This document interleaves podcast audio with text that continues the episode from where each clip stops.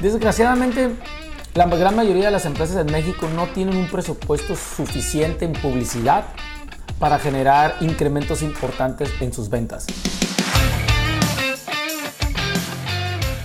Y esto nos lleva a, una pregunta, ¿no? Eh, ¿Qué más nosotros como empresas podemos hacer para incrementar nuestras ventas? Si no tenemos el suficiente ingreso o el, vamos a poner, el presupuesto para invertir un buen dinero en Facebook, en Facebook Ads o, en cualquier eh, red social que te convenga.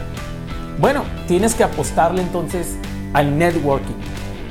Tienes que apostarle, tu negocio le debe apostar a generar un alto, pero un alto sentido de incrementar redes de contacto.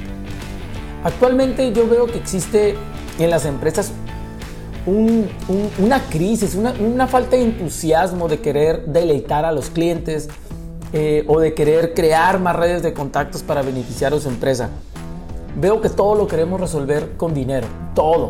Queremos invertir la publicidad para que lleguen más clientes, queremos contratar a más vendedores, queremos, etcétera, etcétera. Yo no estoy diciendo que eso esté mal, simplemente estoy diciendo que a veces hay estrategias, hay estrategias más, más cortas, que no cuestan y que podemos incrementar eh, nuestra cartera de prospectos. El networking es barato, pero demanda esfuerzo. ¿Qué me refiero con el networking? Es tú como empresa generar la capacidad de poder promoverte con tu misma cartera de clientes o diferentes formas que ahorita vamos a ver para darte a conocer. Y el networking es barato, pero demanda mucho esfuerzo por parte del dueño de la empresa o del director de la empresa, dependiendo del tamaño que tenga tu empresa. Para mí el mejor marketing que existe es un cliente satisfecho y que sea chismoso, muchachos. Es el mejor marketing que existe. El mejor marketing es un cliente satisfecho y que sea chismoso. Y, a veces las empresas demandan, de veras, yo, yo acabo de platicar con una empresa que invierte alrededor de 200 mil pesos mensuales en redes sociales. Y, tú me vas a decir, es poquito. Pues, bueno, depende, depende de qué tamaño seas de empresa. Pero al ver los resultados que estaba teniendo eran muy pocos referente a la inversión que estaban teniendo. Y yo les platiqué, oye, ¿y por qué no te acercas a tu cartera de clientes? ¿Por qué no te acercas al mercado? ¿Por qué todo lo quieres resolver con dinero? Yo le decía, proximidad es poder. Acércate a tu mercado, acércate a tus clientes y de esa manera empiezas a extender tu red y eso probablemente no te lo esté resolviendo tus campañas de publicidad en redes sociales. Entonces, te, quiero compartir los, te quiero compartir cinco consejos para incrementar tus ventas a través de networking, a través de incrementar eh, tus redes de contacto. perdón, perdón. Y vamos a ver si esto te sirve para los negocios, como a mí me ha servido y le han servido a muchos de mis clientes. Cinco. El primero es Contrata e invierte tiempo en personas que quieran a los clientes. Una muy buena estrategia es, en vez de tener gentes baratas, gentes con actividades de servicio promedio, gente que no se preocupa por los clientes y que pagas muy poquito, pues yo creo que a lo mejor puedes elevar tu presupuesto de contratación eh, un poquito más, pero contratar a esas personas que quieran realmente a los clientes, que los quieran que les interese generar un excelente servicio para posteriormente darles valor y que esos clientes hablen bien de ti y esos clientes te puedan recomendar si tú se los pides. Eso no va a suceder si tienes gente que no da muy buen servicio, que no deleite a los clientes. Es importante invertir en esa gente.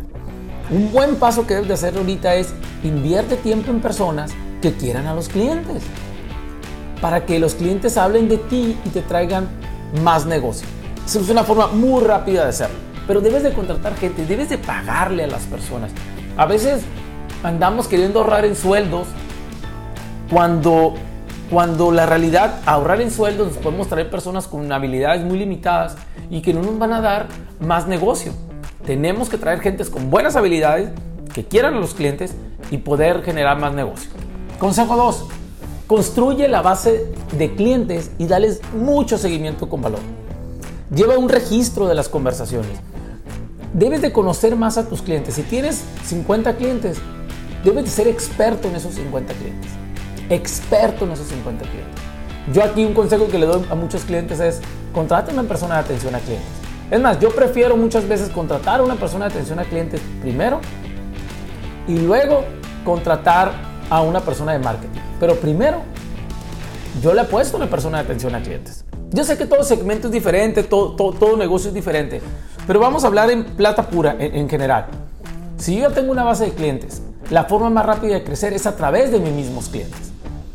Y si yo tengo una persona especializada en atender a mis clientes, donde le dé mucho seguimiento con valor, donde lleve registros de sus conversaciones, donde los conozca más y me acerco, ¿se acuerdan? Proximidad es poder.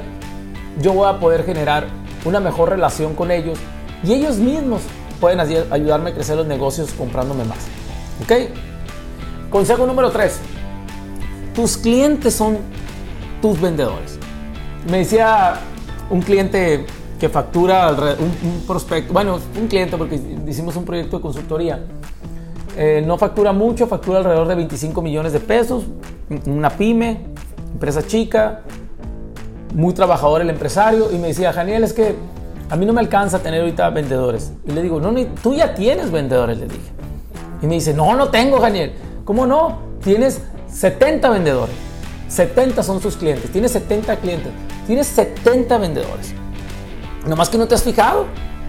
Es importante que a tus mismos clientes les pidas un referido y, la el mejor vendedor que tenés es tu mismo Si un cliente te recomienda, créeme que esa recomendación prácticamente se convierte en un cierre de ventas.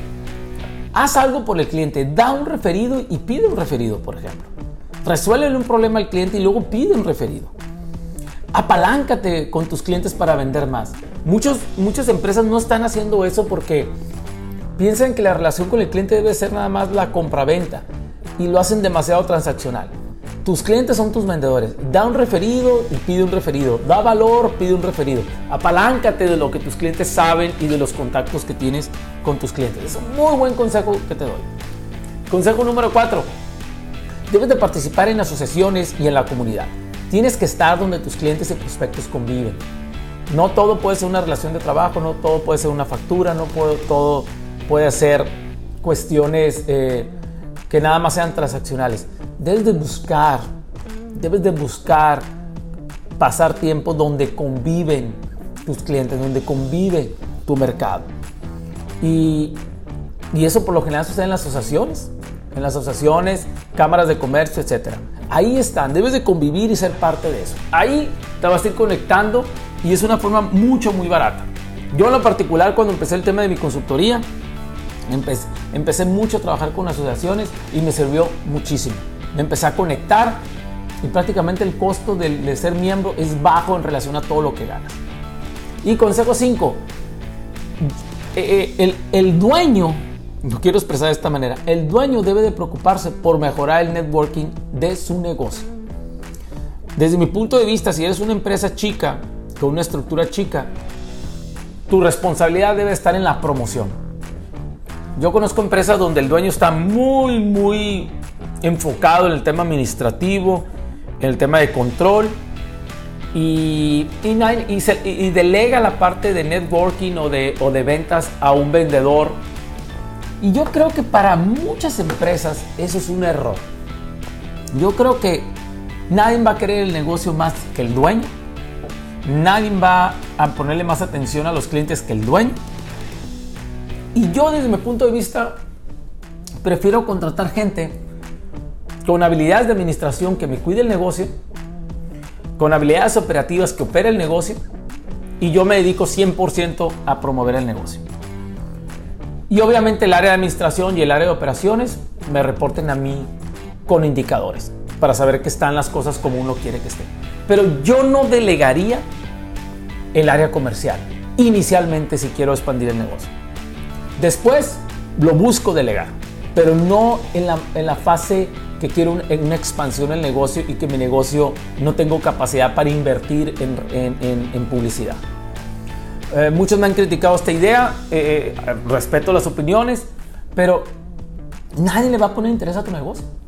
Mejor delego la operación, delego la administración, que el negocio se administre con personas más talentosas que yo en administración, pero el amor de mi marca, el amor de mi producto, yo lo puedo transmitir mejor que cualquier vendedor en la manera inicial. Ya después, contrato vendedores. El networking para mí debe ser la parte, una responsabilidad del dueño. Para finalizar, muchachos, es importante entender que la, mejor forma de mejorar tu networking es ganándote a las personas, ganándote a los clientes, ganándote a los prospectos. Y para eso necesitas disciplina, necesitas salir a convivir al mercado, necesitas todos los días tener uno, todos los meses tener un objetivo de networking. ¿A, quién, a qué persona quieres conocer? ¿A quién necesitas conocer? ¿Quién te va a ayudar? ¿Quién te va ¿Qué persona te va a dar acceso a, otro, a, a otras redes de contacto que no tenías? Apuéstale networking, es una estrategia barata, demanda esfuerzo, pero es barata y da muy buenos resultados. Listo muchachos, muchas gracias. Sígueme en mis redes sociales, gracias por escuchar mi podcast y nos vemos pronto.